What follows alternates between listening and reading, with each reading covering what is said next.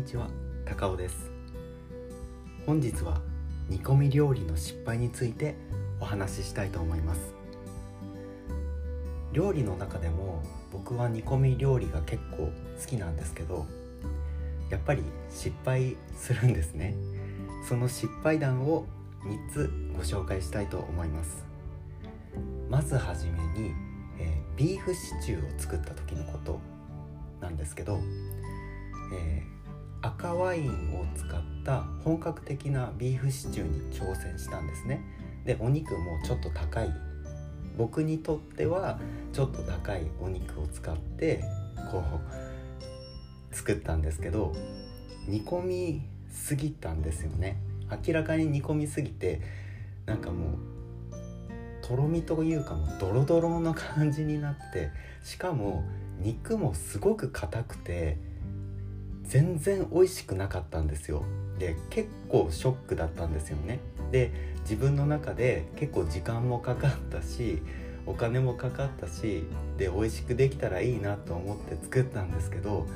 それがなんかまあ全部食べましたけどそのあまり美味しくなかったなっていうのがちょっと残念でそれからまだビーフシチューに挑戦してないんですよね。でもまあ煮込みすぎたっていうのが原因だからもうちょっとその煮込み時間を調整して再度挑戦したいなっていうふうに思っています。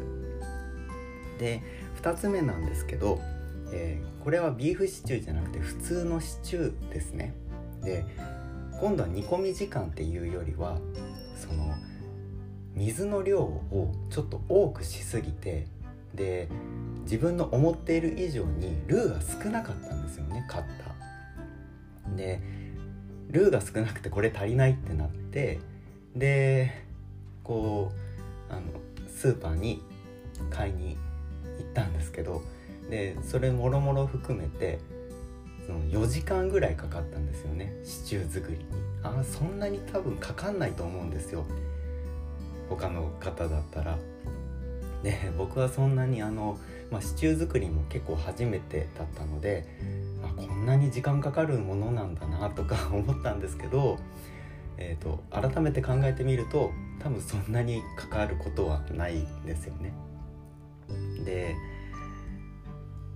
ブロッコリーなんですけどブロッコリーを入れるタイミングも早すぎてで煮込んじゃってあのブロッコリーが溶けてなくななくなるというか崩れてしまってあの見た目がちょっとちょっと緑がかったシチューになったっていう、はい、失敗もあります。で最後豚汁。で豚汁は本当にあの好きな料理であのいろんな方のその豚汁のレシピを参考にして作ってるんですけどこれはその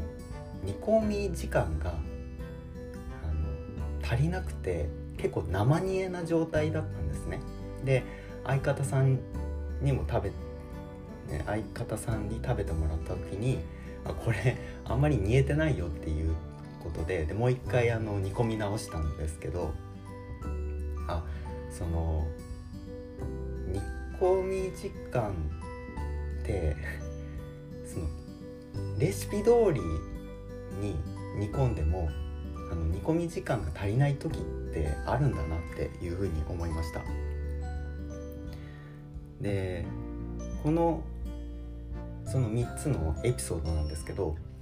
えーと、失敗から学んだのは先ほども言ったんですけどそのレシピ通りに煮込んでも煮込み時間が足りない場合と煮込みすぎるっていう場合があって大体の目安なんですよね。当たり前ですけど。その食材がちゃんと煮えてるかっていうのはその味見をしたりだとかその竹串を刺したりとかしてあちゃんと煮えてるなっていうのを確認しながら料理はしなきゃいけないなっていう基本中の基本なんですけど僕はやってなかったのであ例えば30分煮込むんだったらあ30分煮込んで終わりみたいな。ただそのお鍋のお鍋によっても火加減によってもやっぱり同じ30分でもこう火が通り通り過ぎちゃったりその水分が蒸発しちゃったり逆にあんまり煮えてなかったりっていうのがあるのでそこは気をつけようっていうふうに思います。あとは味見をちゃんとしっかりやるということであの味見をあんまりしないのでなんか